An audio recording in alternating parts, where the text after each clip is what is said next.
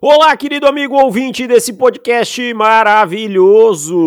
Chegamos com o recap da semana 6 da NFL, jogos de domingo, né? muita coisa acontecendo, loucuras, insanidades, e agora não temos mais invicto, estou certo, Henrique Bulho? Corretíssimo, Davis Chiodini, uma boa tarde para você, todos os nossos ouvintes. É, Eagles e 49ers tiveram partidas bem ruinzinhas, né? Sim, bem ruins, bem abaixo do que vinham mostrando, né? Mas é, eu acho que assim, dentro do que a gente conhece da NFL, é normal, em algum momento ia acontecer, né? Eu, eu particularmente, vou demorar muito, mas muito acreditar que um time vá terminar 17-0 uma temporada regular, sabe? Os Patriots foram em 2007, né? Mas eu, assim, acho improbabilíssimo, ainda eram 16 jogos na época. É, acho improbabilíssimo e em algum momento ia acontecer. E assim, a gente também tem que lembrar uma coisa: é, não tirar os méritos do, do outro, né? Do que venceu. É muito comum quando esse time que tá invicto perde e tal, a gente esquecer de dar os méritos, mas eu acho que os dois que venceram, e a gente vai falar daqui a pouco, tiveram muito mérito. Né? É, eu também acho, eu acho que os dois times. Acho que Eagles e 49ers, os dois tiveram problemas próprios mas sem dúvida foram duas boas duas atuações defensivas de Cleveland Browns contra os 49ers, dos Jets contra os Eagles. Acho que o jogar mal ele não é só porque você joga individualmente mal. Isso muitas vezes é um produto do que o outro time está fazendo. E acho que especialmente no caso do, do Cleveland Browns isso fica ainda mais impressionante porque estava com quarterback reserva, né? É, exatamente. Mas a gente vai falar desse jogo daqui a pouquinho. Tá? Mas antes disso, eu quero falar do jogo que abriu o domingo e fechou essa primeira parte da International Series, né? Os três jogos que a gente teve em Londres. Agora volta mais para o final da temporada lá para a Alemanha. Vai ter jogos em Frankfurt e eu, eu, acho que um jogo acho que é em Munique, enfim, não lembro. Eu sei que são jogos na Alemanha, tá? E a gente viu os Ravens vencerem os Titans por 24 a 16. Mas eu vou te confessar que eu não fiquei muito satisfeito. Não pelo com, com que eu vi dos Ravens, não pelo time em si, mas pela dificuldade que o time tem de fechar jogos, cara. Mais uma vez ontem, vou dizer uma coisa: se os Titans tivessem um quarterback um pouquinho mais qualificado, esse jogo poderia ter complicado, hein? Poderia, eu acho que os Ravens complicaram mais do que deveriam e, pelo que a gente até já comentou em off, a grande causa é que esse ataque do Baltimore Ravens na red zone, ele tá bem ruim, né, Deivão? Pobre, po pobríssimo, né, cara? Ontem Tem foram um o quê? termo Quantas que eu recebi eu recebi nessa semana no WhatsApp que é o seguinte: as pessoas estão gostando muito de quando você fala modorrento. Modorrento? É, modorrento. E eu acho que esse termo ele entra muito bem nesse ataque. É. Na red zone, né? Sim, porque nas, duas, nas quatro primeiras semanas, os Ravens tiveram 15 das red zone e marcaram 12 touchdowns. Nas Bom. duas últimas semanas, nove idas à red zone, um touchdown. É, ontem hum. foi um de seis, né? Foi, o time chega lá e chuta field goal. O, o, o Todd Monken parece estar tá proibido de passar a bola dentro das 20 jardas. Eu não consigo entender isso. É, semana passada, quando passou, foi interceptado, mas é, não é motivo para não passar a bola. Né? Você tem que passar a bola na red zone. Você não pode ficar unidimensional. Tá? E vamos lembrar que esse time, os running backs desse time nesse momento são o Gus Edwards, né, que teve média de 2,6 jardas, e o Justice Hill, né? O Melvin Gordon, acho que é justo não colocá-lo na, na, na, red zone, porque ele tem um probleminha com a goal line. Mas. Então você vai depender muito do Lamar Jackson correndo com a bola também. Então acho que você precisa ser um pouco mais criativo aqui. Mas a pergunta que eu queria fazer é o seguinte: esse time vem com dificuldades para fechar jogos, não é de hoje.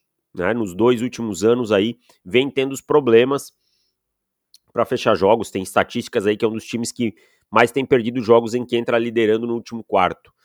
Se esse time corrigir esses problemas, né, com esse ataque fora da red zone como vem jogando, e com uma defesa que para mim vem sendo é, uma grande surpresa, dá para esse time brigar por algo maior nessa AFC? Vai respondendo enquanto eu vou fechar a janela, porque parece que todas as motos da cidade de Jaraguá resolveram passar agora. Perfeito. Aqui passou o ônibus também na hora que comecei a falar. Eu acho que sim, tá? Eu acho que os Ravens eles são candidatos à IFC. É, a gente pintou isso antes da temporada também. O que eu tenho para dizer é o seguinte: eu acho que os Ravens eles ainda não atingiram o potencial que eles poderiam atingir, muito por conta dessa adaptação ofensiva que estão tendo que fazer. É, dezembro e janeiro são outras coisas. Eu acho que sim, dá para brigar, mas é o que você falou. Não dá na atual fase não. Esse time precisa é. corrigir algumas coisas. É um ataque que ainda não é vistoso, né, de, de ver, né? Não é um ataque assim que enche os olhos. É eficiente em grande parte do jogo, mas não é vistoso. Você não vê uma explosão ofensiva, né? Nem pelo chão, nem pelo ar. É, agora, eu tenho gostado muito dessa defesa do, do Baltimore Ravens, sabe? Tenho gostado do que eu tenho visto. O Justin Madubui, que ontem com um bom jogo. O Roquan Smith, para mim, um dos melhores defensores da temporada. Né? O, o Marcus Williams aparecendo também.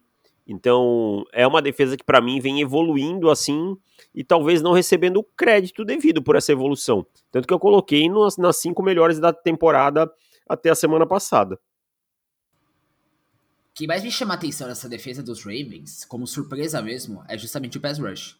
Você mencionou o Madubu e que eu menciono aqui o Jadavion Clowney também, que é um cara que a carreira inteira dele ele pressionou muitos quarterbacks e nem sempre transformou isso em sacks. Ele teve dois ontem, se eu não me engano, dois ou três.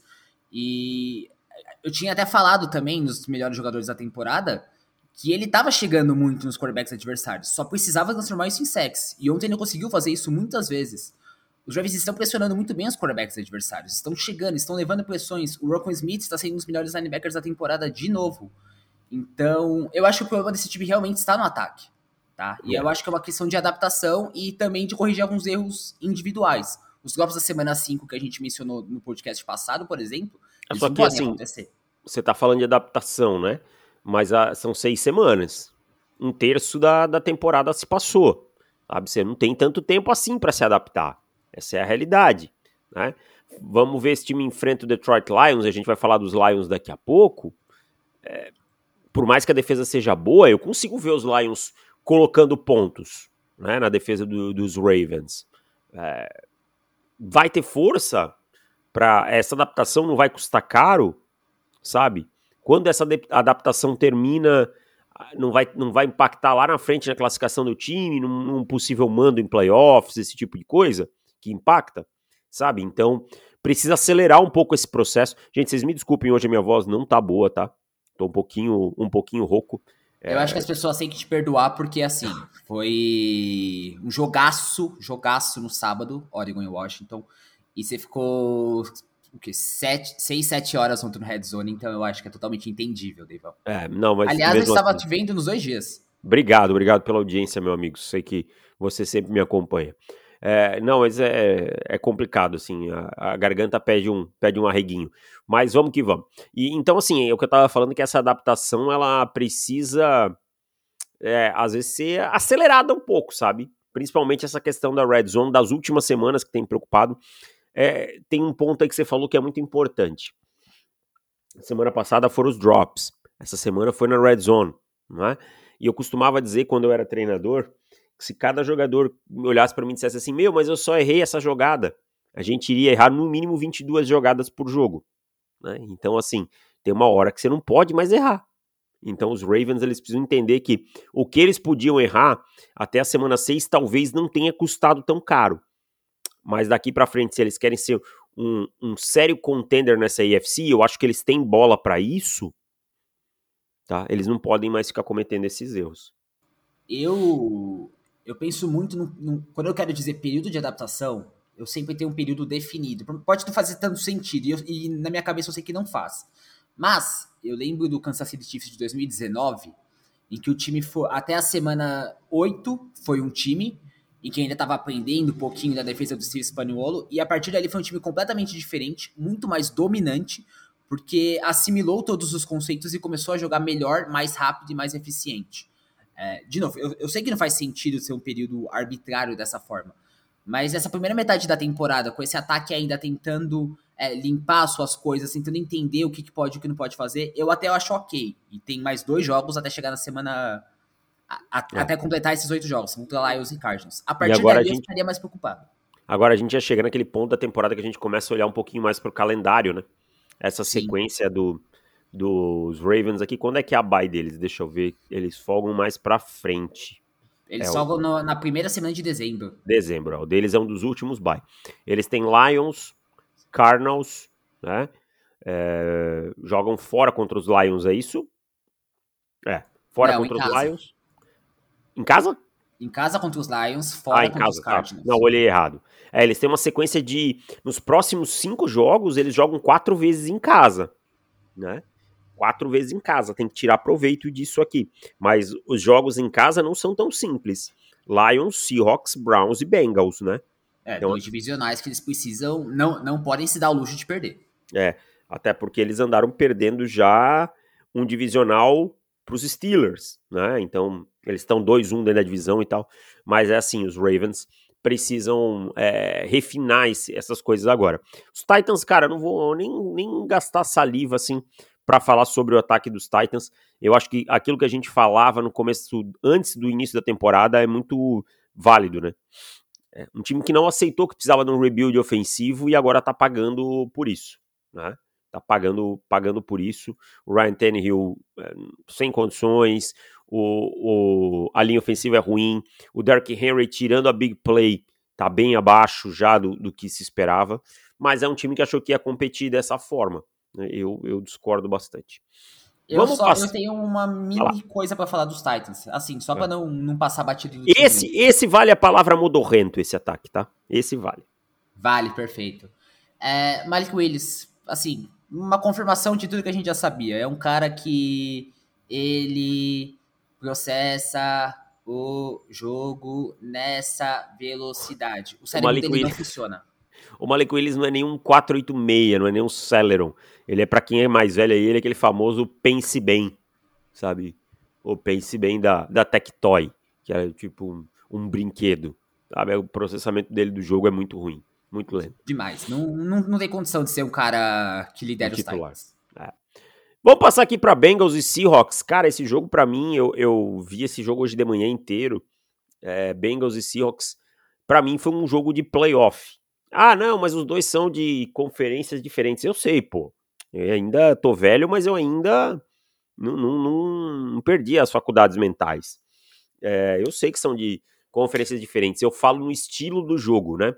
Um jogo duro, um jogo em que as defesas apareceram. No segundo tempo só teve field goal né? As defesas pressionando os quarterbacks, conseguindo encontrar alternativas e no final o Seahawks com a bola para ganhar na red zone, a defesa dos Bengals aparece de novo. Um, um jogo assim para mim com muito cheiro de playoff. Pra mim também, eu acho que se a gente criticou a defesa dos Bengals na semana passada, apesar da vitória, hoje ela merece elogios. É, limitou bem esse ataque terrestre do Seahawks, foram só 3.5 jardas por carregada. É, eu acho que a lição que fica pro Seahawks aqui é que não dá pra perder esse tanto de oportunidade. Tá? Eu acho que o Gene Smith ele não jogou bem, de Não forma jogou bem. Acho que ele até completou algumas big plays, foi um... É, mas perdeu algumas também, né? Eu ia mencionar a do final do jogo, eu tenho certeza que você notou isso também. Uma que Sim. ele deixa passar o Jackson Smith em Jigba. É. E, e a interceptação que ele lança na direção do Jackson Smith em Digba é bizonha porque tava uma cobertura dupla lá. Ele não tinha que ter lançado aquela bola nunca. Sem né? dúvida, sem dúvida. É. E, e Mas- outra coisa dos Bengals, acho que é, é legal de mencionar, como eles limitaram o DK Metcalf. 10 Sim, targets, só 4 recepções. sim, sim. É verdade. A mais longa delas para 30 jardas, né? Então, se, se ele teve 69, teve uma de 30, sobra 39 jardas nas outras, né? É, ah, é uma conta que. Ah, mas você não pode tirar da conta. Não. É, é, quando você vai limitar um jogador que é explosivo, você pode fazer essa conta assim. Uma, uma big play ser a exceção, né? Mas eu queria dizer o seguinte: Seattle não foi bem correndo com a bola, né? Quando a gente pega os running backs mesmo, quando a gente tira quatro corridas do Dino, cai muito. Você vai ter 21 corridas com 67 jardas. Isso dá o quê?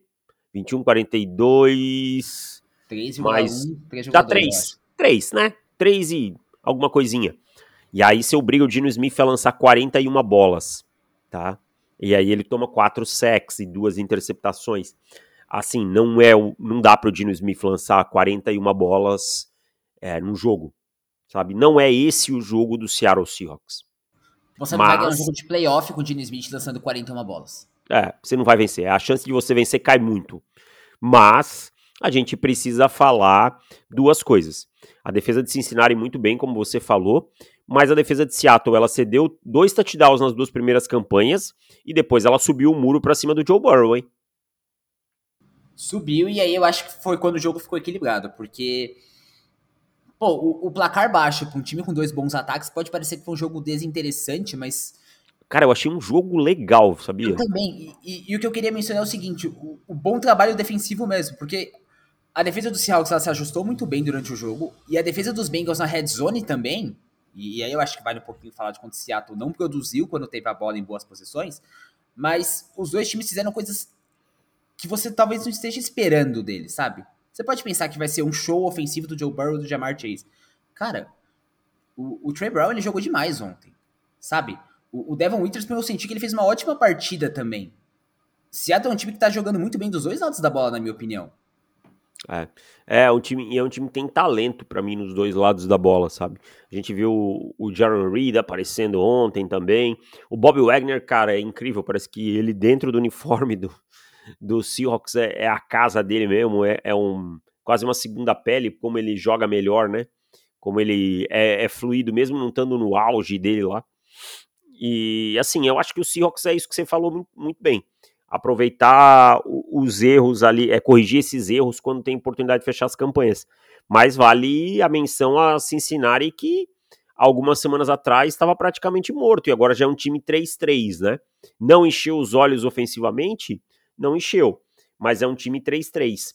E aí eu quero dar uma olhadinha na tabela dos dois times agora. É, eu vou, a dos Bengals eu acho que é a mais legal da gente falar, porque os Bengals eles entram de, de folga agora. Eles estão no bye, né? Então, mas aí eles têm em sequência 49ers fora de casa e Bills dentro de casa. É, provas de força, né, cara? Provas de força muito grande. E assim, não é como se depois fosse fácil, tá? Eles têm os Texans, que estão jogando muito melhor que se esperava os Ravens e os Steelers. Cinco jogos assim. Vamos projetar sempre quatro. 49ers, Bills, Texans e Ravens. É uma sequenciazinha bem cascuda, hein? Sim, é e aí eu acho que é o seguinte. É, os Bengals, eles, claro, pela lesão do Joe Burrow, mas eles se colocaram em posição de ter que vencer pelo menos três jogos nessa sequência. Exatamente. Exatamente. Essa. A lesão, eu, eu falo assim, a lesão, beleza, né? A lesão, claro que impactou. Mas ontem o Joe Burrow disse que tá quase 100%. Ele não teve um grande jogo de novo. Ele teve um, um bom. Os primeiros dois quartos ali, né? Primeiro até metade do segundo quarto. Mérito defensivo de Seattle, sim. Mas não foi um grande jogo do Joe Burrow, não. E ele disse que tá quase 100%. Tá? Agora, do outro lado, o Seattle é, pega Arizona, é, Cleveland Browns, Ravens e Commanders. Também não é fácil, um pouco mais tranquilo, né? Eu vejo o time bem favorito contra Cardinal, Cardinals e Commanders, mas dois jogos muito duros aí com Browns, que a gente viu que a gente vai falar daqui a pouco, e Baltimore Ravens. Então, cenários aí dos times nas próximas semanas. Vamos seguir aqui, Bulho. É, caiu o primeiro invicto, caiu no primeiro horário, né? O, o, tinha dois invictos, o primeiro caiu no primeiro horário aí, que é o San Francisco 49ers contra o Cleveland Browns. E para dar contexto, o Cleveland Browns jogou com PJ Walker como seu quarterback. Antes que alguém venha falar de arbitragem, tá? Na última campanha teve falta.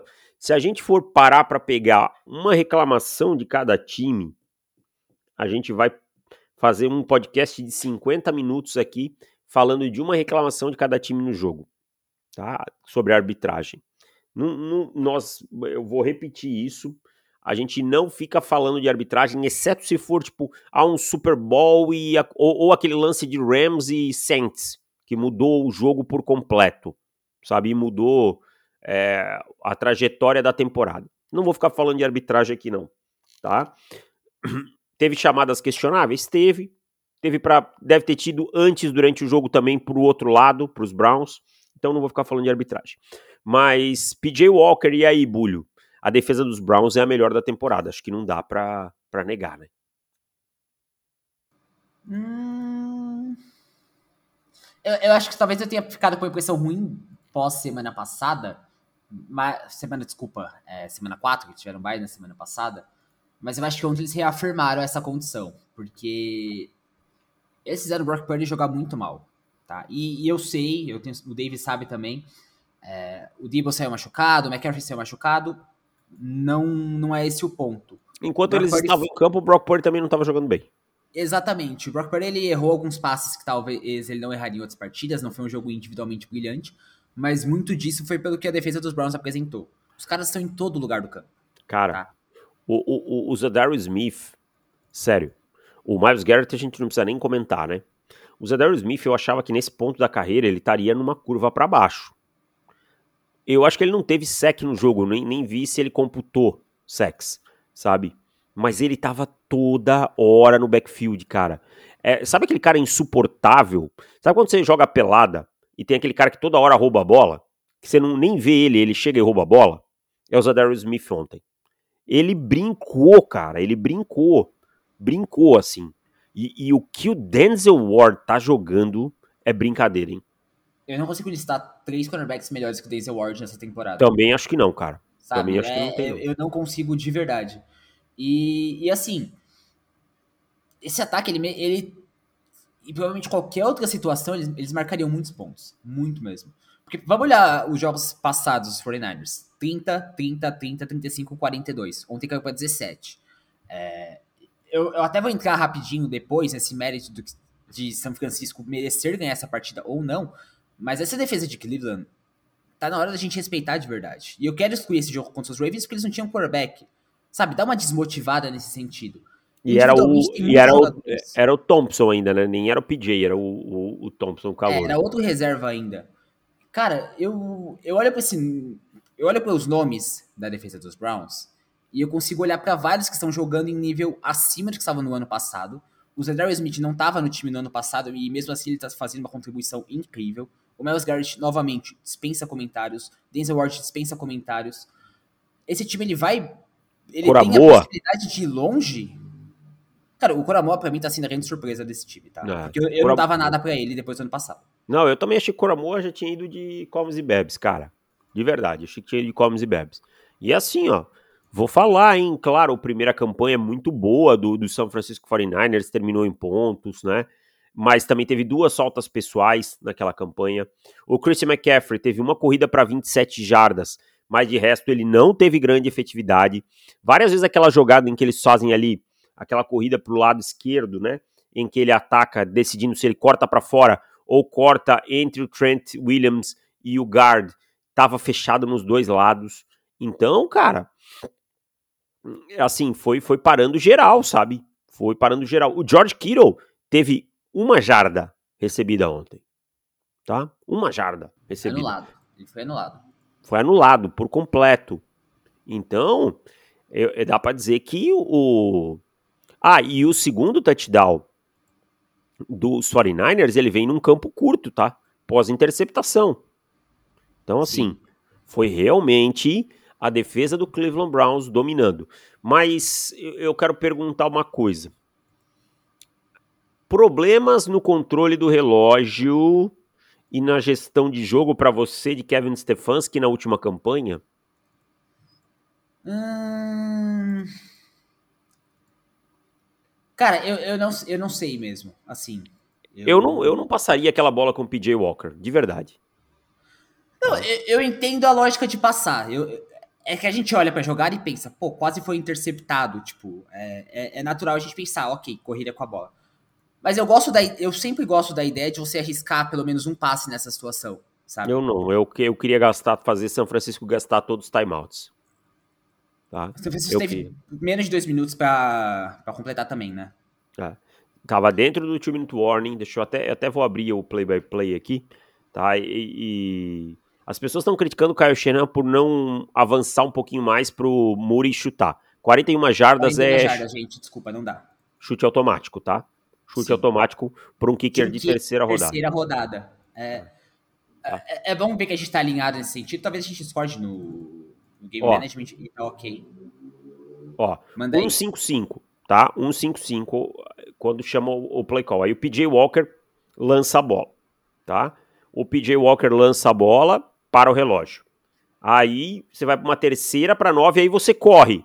Aí não faz sentido para mim. Por que, que você passou na segunda então? Sabe? Então, para mim, você corre aqui, faz São Francisco gastar o segundo timeout, corre de novo seu quarterback é o PJ Walker, cara. Então, seu quarterback é o PJ Walker. Tudo bem, talvez a chamada fosse para um passe muito mais seguro que ele não encontrou e a opção dele correr. E aí ele tomou a decisão errada. Isso eu não sei, tá? Mas assim, aí você vai correr na terceira? Numa terceira para nove? Aí para mim já não faz muito sentido esse play call, sabe?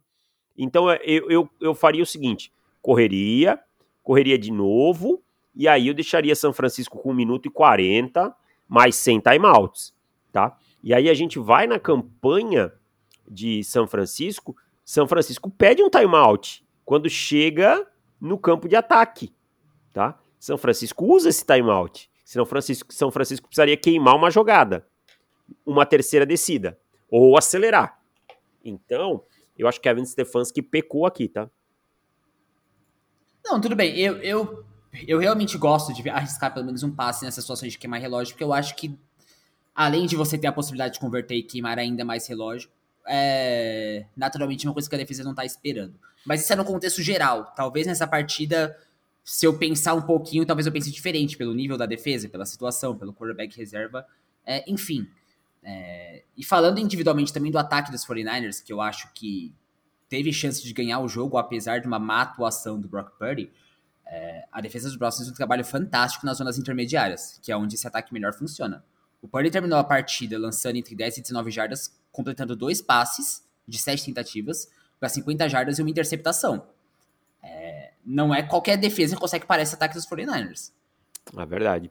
E aí separar, ganhar um jogo com o PJ Walker, tudo bem, o kicker perdeu o field goal e tal, não é culpa do, dos Browns, né? Eles fizeram o suficiente para vencer. Agora, fica aí uma, uma moral alta para os Browns, né? São Francisco, acho que o maior prejuízo de São Francisco não é a derrota. O maior prejuízo, e eu não sei se você tem alguma informação, eu não pesquisei isso hoje de manhã mesmo, é, as lesões de Sam, o Trent Williams saiu e voltou, né? Então, a princípio não deve ser nada mais grave, mas Debo Samuel e Christian McCaffrey fora, né? Aí sim são, seria, são problemas. Se eles ficarem bastante tempo fora, vai ser um problema. Tem alguma novidade ou você não viu nada também? Pelo que eu vi, nenhuma dessas lesões é considerada séria a ponto de causar um, uma grande lesão. Vale lembrar também que os 49ers jogam na segunda-feira, então eles têm então, um dia maior de né? descanso. Né? Hum. O McCaffrey ele deve jogar já na semana. Semana 7? Semana 8? Semana que vem? Semana que vem é 7, né? Ele deve jogar na semana 7, tá? Contra o Minnesota Vikings. O Debo Samuel, a lesão dele não é séria. O, o raio-x que ele fez deu negativo, não quebrou nada. Então, eles vão fazer a ressonância para ter mais informações e tal, mas os 49ers não estão preocupados também nesse momento. Ah, então, agora os 49ers, na próxima sequência deles de quatro jogos, eles pegam Vikings, Bengals, né? Os Vikings, um jogo teoricamente mais fácil, os Bengals, um jogo mais apertado, vão pro bye, e aí tem Jaguars e Buccaneers, uma sequência mediana. Já os Browns, e aí não se sabe se com Deshaun Watson ou não, né? Porque é, pode ser que volte semana que vem ou só daqui duas. Pegam Colts, Seahawks, Cardinals e Ravens tá? Uma sequência é, também mediana, assim. Depende muito se você vai ter o seu quarterback ou não, né, de volta. Também não dá para ficar o tempo todo confiando na sua defesa. Bulho, eu quero falar da Veiga Bets Investimentos. Veiga Bets Investimentos, patrocinadora oficial do Pro Football, empresa séria atuando desde 2020 com mais de 250 clientes e 3 milhões, mais de 3 milhões investidos momentaneamente. Mercado focado nas apostas especializadas em NFL, Major League Baseball, futebol português e mais alguns esportes. Estrutura com 40 funcionários e o processo totalmente formalizado, contrato com cliente e tudo mais. Tá? Vou deixar os contatos da Veiga Bets aqui na descrição. Você fala lá com o Vinícius Veiga da Veiga, desculpa, da Veiga Bets para saber mais informações sobre o broker, serviço diferenciado e que nós indicamos. E às 18 horas, rapaz, caiu o segundo invicto, hein? Caiu, caiu. E, e assim, vamos, vamos lá, vamos lá. Não vamos tirar nada de, de New York, né? Foi muito resiliente, muito duro. Mas foi tiro no pé pra caramba, hein? É, eu acho que o Jalen Hurts e o Nick Sirianni falaram tudo que você precisa falar. Se você comete quatro turnovers numa partida, você não vai vencer jogos. E, ah, mas, ô, assim... vamos, vamos também, assim, eu acho que o Hurts tem uma parcela grande de culpa nessa derrota. Eu acho que o Siriani, eu vou chegar nesse ponto aí daqui a pouco, sobre o, também gerenciamento no final. E mas pô, Devonta Smith com dois drops, Kenneth Gainwell com dois drops, o bom trabalho defendendo ali o, o jogo terrestre, né, do, dos Jets.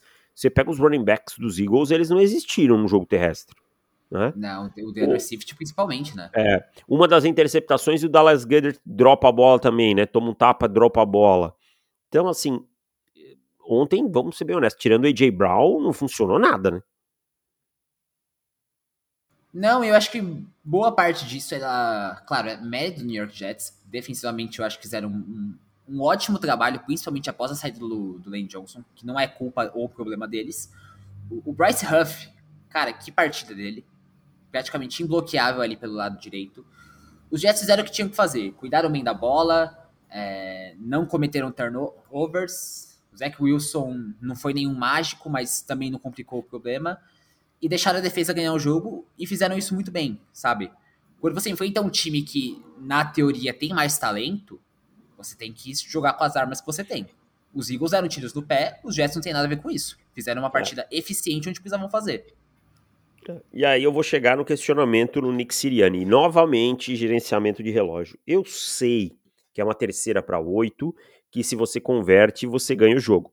Mas vamos na seguinte situação você está no two minute warning. Né? Tinha acabado de fechar o two minute warning, voltado do two minute warning.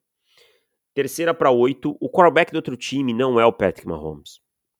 O quarterback do outro time não é o, o Josh Allen, sabe? Não é o Joe Burrow.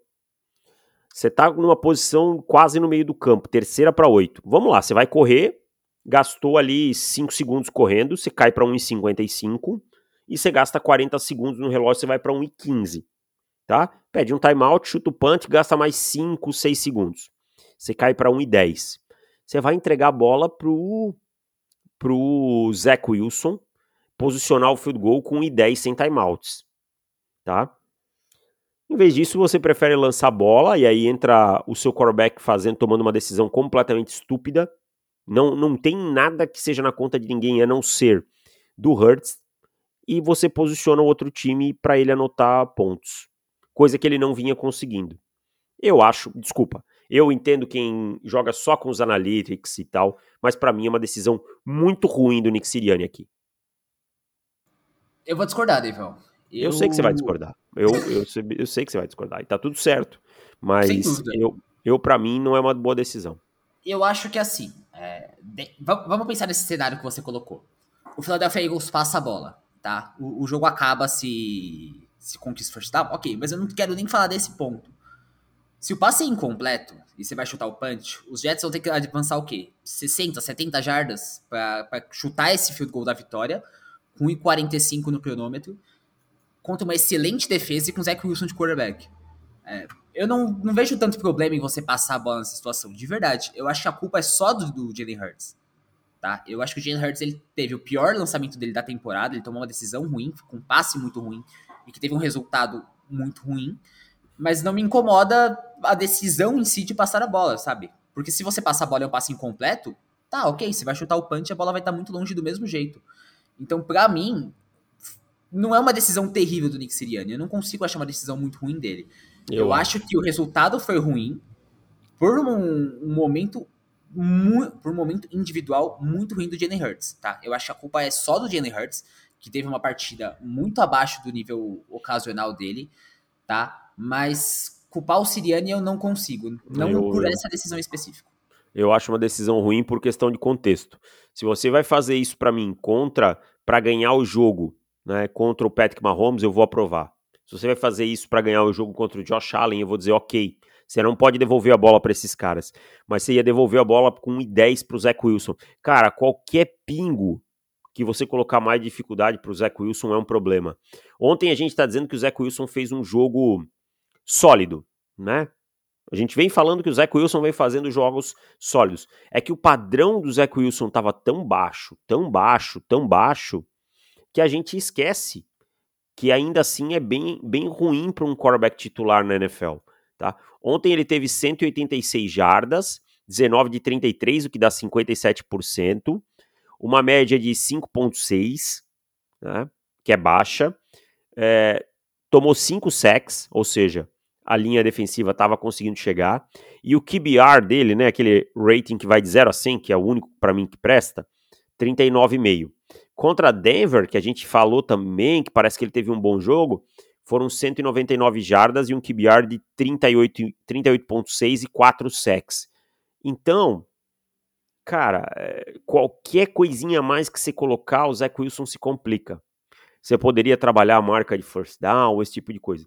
Então, acho que dentro do contexto eu não consigo gostar da decisão de passar a bola. Eu acho uma decisão ruim. Mas é preciso dar os méritos defensivos ao New York Jets, né? Que grande partida dos Jets ontem defensivamente. Você falou do Bryce Huff, eu queria falar do Jermaine Johnson, cara. Jermaine Johnson aparecendo bem no jogo também. Foi ele, acho que bateu no, no braço do, do Hurts naquela interceptação. E os, e os irmãos Williams estão jogando muita bola, hein? Então, o Quincy tá aparecendo bem. E eu acho que essa atuação defensiva dos Jets ela fica ainda mais impressionante se a gente tem que lembrar que o Sauce Gardner não jogou. Nem o DJ Reed, né? Sim, que são dois muito bons. Claro que o Gardner é melhor, mas o Reed também, ele é um cara que merece valor. Claro, o A.J. Brown ele teve uma partida dominante por conta disso. Não teve que encarar o Sauce Gardner individualmente. Mas o resto da defesa limitou muito bem esse ataque do Philadelphia Eagles. Sabe, você mencionou o jogo terrestre, se você tirar o Hurts, são 33 jardas terrestres dos running é backs em 14 né? carregadas, sabe? É, é, e assim, essas do Hurts aqui, eu até tô procurando, caçando aqui para ver quantas foram é, desenhadas, né? E quantas foram scrambles. É, da, da, da, scramble yards, ele teve, ó, ele teve 22 jardas de scramble e 25 desenhadas. Então, ele teve 3 scrambles. Vamos lá, vamos 58 é, dividido por 16. Né? 16, 32 não dá 3 jardas por carregada. Não dá, não dá 4 jardas por carregada, né? Então, assim, é, realmente, para o padrão do Philadelphia Eagles, nenhuma corrida para mais de 15 jardas. É, é um bom, um bom, um bom não, um ótimo trabalho do New York Jets. E assim, mostra também um pouquinho de brilho, um pouquinho não, bastante brilho desse Jets, né? Continuar lutando, agora tá 3-3. E vai pegar o New York Giants agora. É. Ah, Sim. é, vamos olhar o, o, os adversários, né? Não, e, e tem uma coisa dos Jets que eu queria falar para deixar a torcida ainda mais animada. É, hum. que eu, eu, li hoje de manhã, acho que foi o, o Zach Rosenblatt, do The Athletic, falou. É, vamos olhar a classe de 2022 do New York Jets. South Gardner, Garrett Wilson, Brees Hall e o Jermaine Johnson, que você mencionou. Cara, é, é, uma classe que muda a sua franquia. Sabe? Todos contribuindo, né? Todos contribuindo Sim. bem. É, acho que, que é importante frisar isso mesmo. É, e a gente vinha elogiando os drafts dos, dos Jets, né? A questão do quarterback é que impacta nesse time. Felizmente o Zach Wilson realmente, é, apesar de não ter tido um jogo ruim, é bem limitante, né? É, é, é ele é limitado, não tem muito o que fazer. Os Jets têm uma sequência com Giants, Chargers, Raiders e Bills. Cara, tem que arrancar duas vitórias aí para continuar sonhando, né? Continuar sonhando. Acho que Giants e, e Raiders é, é, o melhor cenário para eles aqui. E olha curioso, eles têm dois prime times aqui nessa sequência: Chargers e, e, e Raiders. Raiders. Ah, é, o efeito Aaron Rodgers. É. E é prime time que não dá para mudar. Então não tem muito, muito milagre aqui. Não, eu acho que contra os Raiders já dá pra mudar, não? Acho que, não sei, eu não, não me lembro da regra direito, cara, como é que é. Agora, os Eagles, eles têm uma tarefa dura para se recuperar, né? Eles vão pegar o Philadelphia, o Miami Dolphins, e aí eles têm dois jogos divisionais contra Commanders e Cowboys. Favorito para mim nos dois, mas são jogos divisionais, né? O time sofreu contra os Commanders há algumas semanas atrás e depois, cara, eu sou obrigado a falar a sequência maior deles, tá? Chiefs, Bills e 49ers. Tipo, é, é um calendário duro. E ainda tem Cowboys e Seahawks depois, fora de casa. É. E, e qual é a, alguma notícia do Lenny Johnson? Não, é. Pessoalmente falando, eu acho que ele não deve jogar esse Sunday Night Football, mas aqui é puramente um palpite, tá? Não tem notícia ainda. É, deve fazer exames hoje, nenhuma confirmação oficial nesse momento. Mas, assim, aproveitando que você mencionou o assunto, é, o Len Johnson é provavelmente o cara mais não apreciado desse time dos Eagles. E todo mundo sabe o quanto ele é bom. O que eu quero dizer com isso? É só você ver o quanto o ataque piorou ontem sem ele, sabe? É um cara que faz o trabalho sujo de forma excepcional, protege o Jalen Hurts de forma excepcional, abre espaço pro jogo terrestre de forma excepcional, e você só nota a ausência dele quando ele não tá lá. Ele é um cara é. absurdo. Tem um ponto aqui, né? O, o, Jason Kelsey, por exemplo, ele é um baita center, top center da liga, né? Um dos top centers. Mas ele recebe muito mais crédito que o Lenny Johnson, que para mim é mais jogador que ele, por ser uma figura mais midiática, né? O Lenny Johnson é um cara muito menos midiático assim que, que Jason Kelsey. Então talvez até por isso fique um pouco mais esquecido. Vamos passar para o próximo jogo.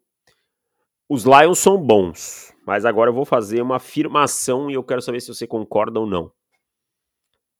A diferença dos Lions nesse momento para os outros times é Jared Goff, e para mim Jared Goff é o melhor quarterback da NFL na temporada 2023.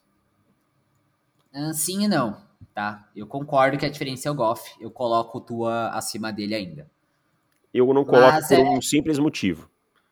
Me diga qual jogo Jared Goff jogou mal nessa temporada.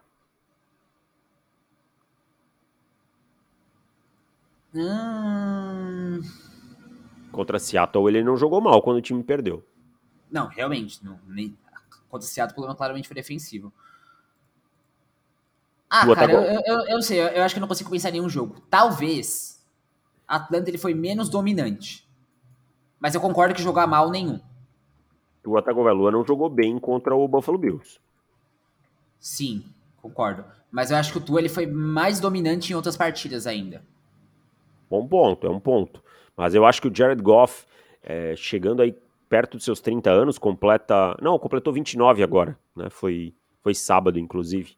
Tá jogando o melhor futebol americano da carreira dele e para mim ele tem sido. Ontem, ele foi a diferença, sabe? Porque a defesa de Tampa jogou bem, tá? A defesa de jogou. Tampa jogou bem. É uma boa defesa. Se e fosse assim, outro, ele outro quarterback. Braço, né? É, é isso que é um bom ponto, hein? Porque não teve jogo corrido ontem, né?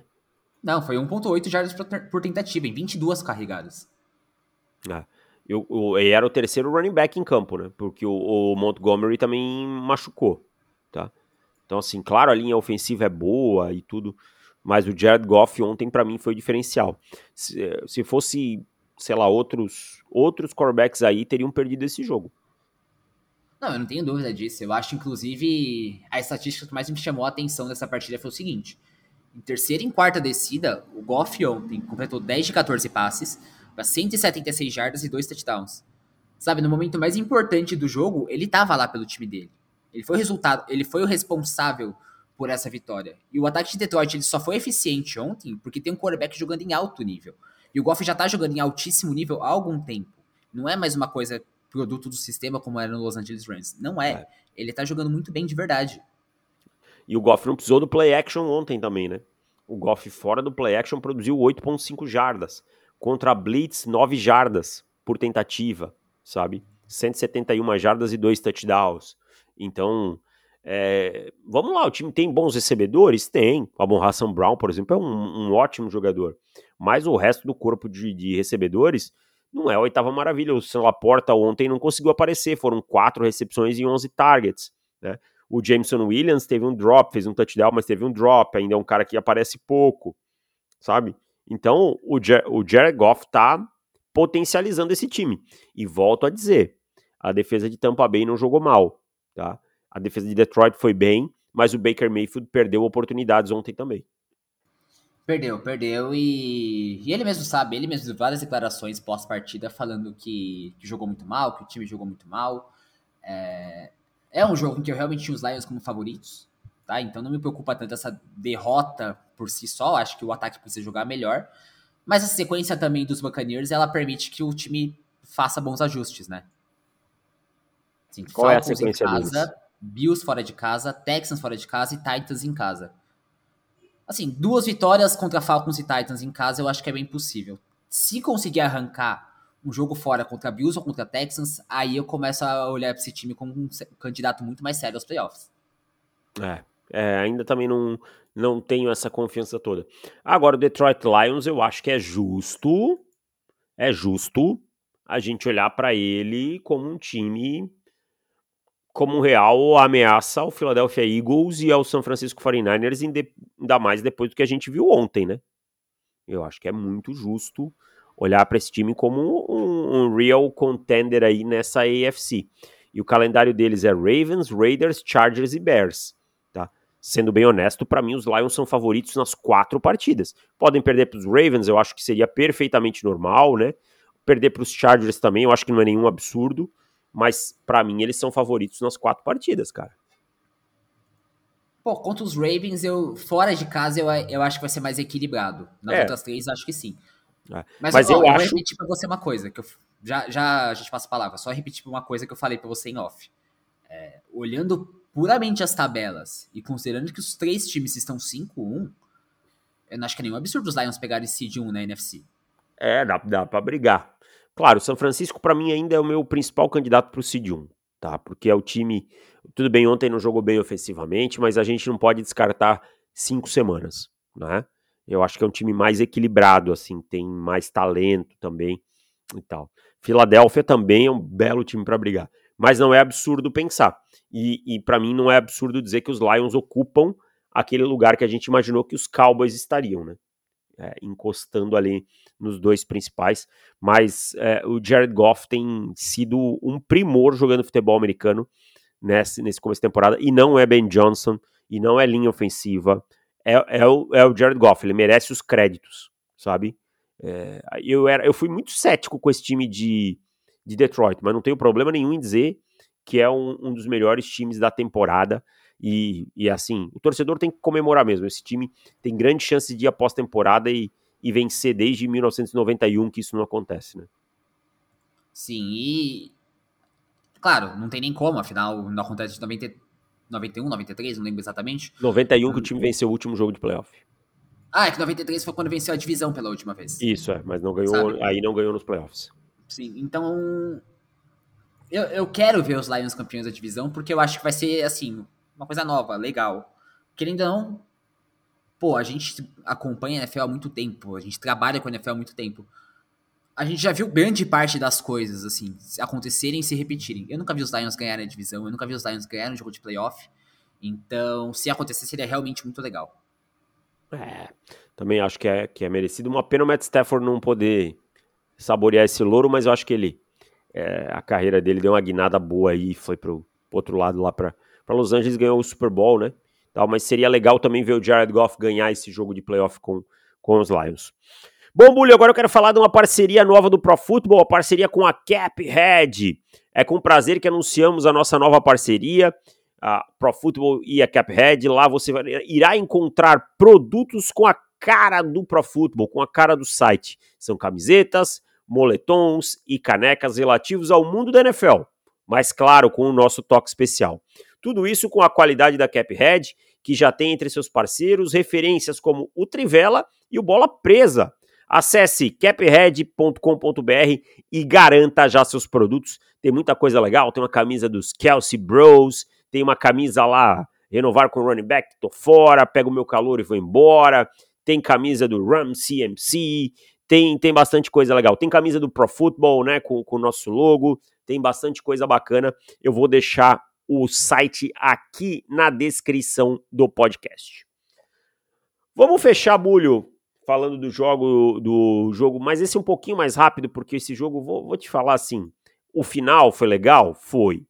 Mas o jogo foi ruim, hein? Bills, esse Bills e Giants foi ruinzinho, hein? Ah, foi. Eu até escrevendo depois do jogo, assim, eu, eu fiquei pensando se o jogo realmente foi bom e eu estava sendo chato, ou se o jogo foi chato e o final enganou. Acho que essa é segunda opção mesmo. O, o Buffalo Bills ele não pode jogar no nível que jogou contra um time com quarterback reserva e com a linha ofensiva dizimada da forma que os Giants tinham. Ah. E, e, assim, né? É... Ah, na última bola os Giants puxaram, puxaram lá, teve interferência, não teve, teve. Você deixou para a última bola para ganhar o jogo, parceiro? É, vai acontecer esse tipo de coisa. Volto a falar, não vou falar de arbitragem, porque senão a gente vai perder um podcast inteiro. Mas a verdade é que os Bills ontem não foram bem ofensivamente, não tiveram um bom trabalho durante três quartos, tá? Foram para o último quarto zerados contra os Giants em casa. É, na conta do Josh Allen, também, mas não só do Josh Allen, tá? O time foi 6-12 em terceiras descidas, e, e, eu até quero ver depois quantas dessas terceiras descidas foram convertidas no, no último quarto, que aí é onde me parece que o time é, engrena, sabe? É, na, na, em duas campanhas, uma já no final do terceiro, quarto e, e essa, mas é uma oscilação dos Bills que preocupa. Né? E os Bills, muito, muitas lesões também na defesa, tudo mais. Agora, a gente viu um, um, Bills que começou a temporada mal contra os Jets, aí tem aquele jogo contra o Miami Dolphins depois de duas boas partidas, pô, agora vai, aí não consegue sustentar isso contra os Jaguars e vem de um jogo eh, assim contra os Giants. Causa uma preocupação, né? Causa, eu, eu discordo um pouquinho com relação à defesa, porque mesmo com as lesões, eu acho que o grupo jogou muito bem ontem. Não, não, não, acho que jogou mal. O que eu quero dizer é o seguinte: tá, tá tão machucada, vai começando a, a desfigurar, sabe? Então, é um problema, né, cara? É, é ah, ontem não, sim, sem dúvida. É, eram os Giants, né? Do outro lado. e eu acho outra coisa, os Giants não tiveram tanta dificuldade assim em, em mover a bola. E, e, por que, que eu falo isso? É, eu, eu, eu compartilho desse sentimento que você tem com relação à arbitragem. Se você depende de uma jogada da arbitragem para ganhar, é porque o seu trabalho no restante da partida não foi bom. Mas pensa comigo. É, sabe aquela campanha do final do segundo quarto? Sim. Então, se, se Conta para as pessoas cometem... o que aconteceu. Cara, os, os Giants tinham a bola na linha, acho que de uma jarda, duas jardas, com 14 segundos restantes no cronômetro. Sem timeout. Sem timeouts, esse é o detalhe importante. E os Giants chamaram um passe. Só que o Tyrell Taylor, que é o quarterback reserva que estava no lugar do Daniel Jones, ele chamou um, um, uma jogada diferente, mudou para a corrida e o Brian Dabou falou para ele: não muda para a corrida.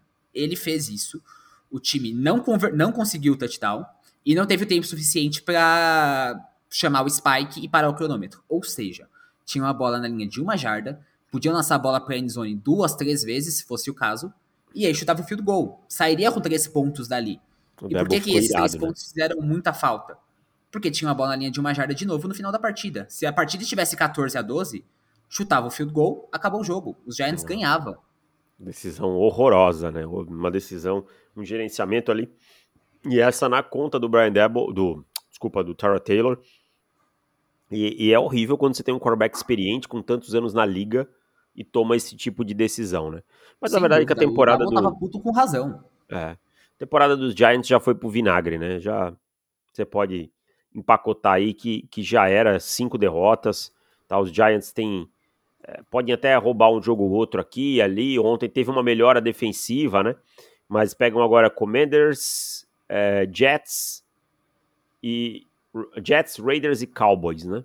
Precisam, precisaria assim, para pensar num milagre, precisaria vencer as quatro. Essa é a realidade.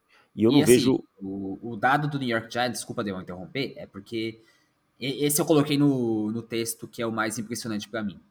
Depois daquela virada na semana 2, que o time foi perdendo de 20 a 0 no intervalo, sabe quantos touchdowns os Giants anotaram? Quantos? Um. Um. Caramba, cara. São um. 13 quartos consecutivos sem um touchdown. Não, não, não, dá pra você brigar vencer, por né? coisas assim. Não dá. É, não, não, tem dá. como você vencer. Se você não anota touchdowns na NFL, você tem muitos problemas. E os Bills, eles têm uma sequência que tem um Bengals ali, mas ó, eles pegam Patriots, Buccaneers, Bengals e Broncos, né? Então dá para é, se ajustar aí e parar com essa, com essa oscilação, principalmente no lado ofensivo da bola. Julio, rapidinho, uma linha, hein? Sobre cada jogo restante. Deixa eu passar aqui, deixa eu chegar aqui. Commanders e Falcons, vitória dos Commanders 24 a 16. Eu vou ficar muito surpreso se o Desmond Reader for titular nessa semana. Eu acho que não, acho que ele vai ser titular porque o Arthur Smith é teimoso, tá? mas o Arthur Smith pediu um timeout com o relógio parado, faltando 30 segundos. Isso foi maravilhoso. Que gafe. Vikings e Bears, vitória dos Vikings 19 a 13, Justin Fields saiu machucado. Hum... Jogo bastante, né? Eu, eu vi esse jogo hoje de manhã, mas não tive jogo uma conclusão. Duro. Jogo duro. Jogo duro de assistir. De assistir. Ah, também fico com essa aí. Dolphins 42, Panthers 21. Os Panthers abriram 14 a 0 no primeiro quarto e tomaram a virada já no segundo. Eu sei o que você vai falar depois, que eu já acordei com essa mensagem hoje, mas eu quero falar do Raheem Mostert. É, velocidade nesse ataque não velocidade não se ensina, nesse ataque sobra. Sim, o A-Chain, o Mostert foi lá e resolveu. Vou falar baixinho aqui, hein? Alguém antes da temporada falou que o Tarek Hill ia bater duas mil jardas, hein? Tá no pace, tá no ritmo, hein? Se continuar assim. E você que é safety, se você se preocupa com um jogador que corta na rota pro meio e o seu, o seu cornerback do seu lado tá com o Tarek Hill no mano a mano, você é burro. Essa é a única expressão. Jaguars 37, Colts 20. Essa defesa terrestre dos Jaguars veio para jogo. Veio para jogo e o Travis Etienne se tornando cada vez um jogador mais interessante. Saints 13, Texans 20. Cara, a gente fala muito bem do CJ Stroud, mas essa defesa dos Texans também, ela ela tá jogando bem, tá? Eu acho que o grupo ontem ele parou muito bem o ataque do Saints, que não é lá o melhor dos ataques do mundo, mas a defesa tá jogando bem. É, é e o, o, Stroud mostrou resiliência. Sofreu a interceptação, a bola voltou para ele e ele lançou touchdown na campanha seguinte. Tem que ter memória curta para jogar na NFL. Raiders 21, Patriots 17. A interceptação do Mac Jones é uma das mais bizarras da temporada. É. E quando o Mac Jones acerta, os seus recebedores estragam. O Devonta Parker dropou uma bola que era para botar o time na condição de, de ganhar o jogo, tá? Mas eu quero falar de Max Crosby, que jogador, mas também o que é chato, o que fala o tempo todo, tá passando do ponto. É, Rams 26, Cardinals 9. Cara, o Cooper Cup tá de volta. E tá de volta no nível habitual dele, jogando muito. Dois jogos para mais de 100 jardas, né? E os Rams, quando conseguiram correr com a bola no segundo tempo, uh, e aí o Sean McVay mostrou pro Jonathan Gannon que ainda ele não é um treinador para competir com o Sean McVay, tá? E é isso. Fechamos o podcast de hoje. Muito obrigado a todo vo todos vocês que estiveram conosco. Voltamos na quarta-feira, para quem é assinante, para quem não é, profutebol.com.br barra assinar. Valeu, Henrique Bulho, até mais e tchau!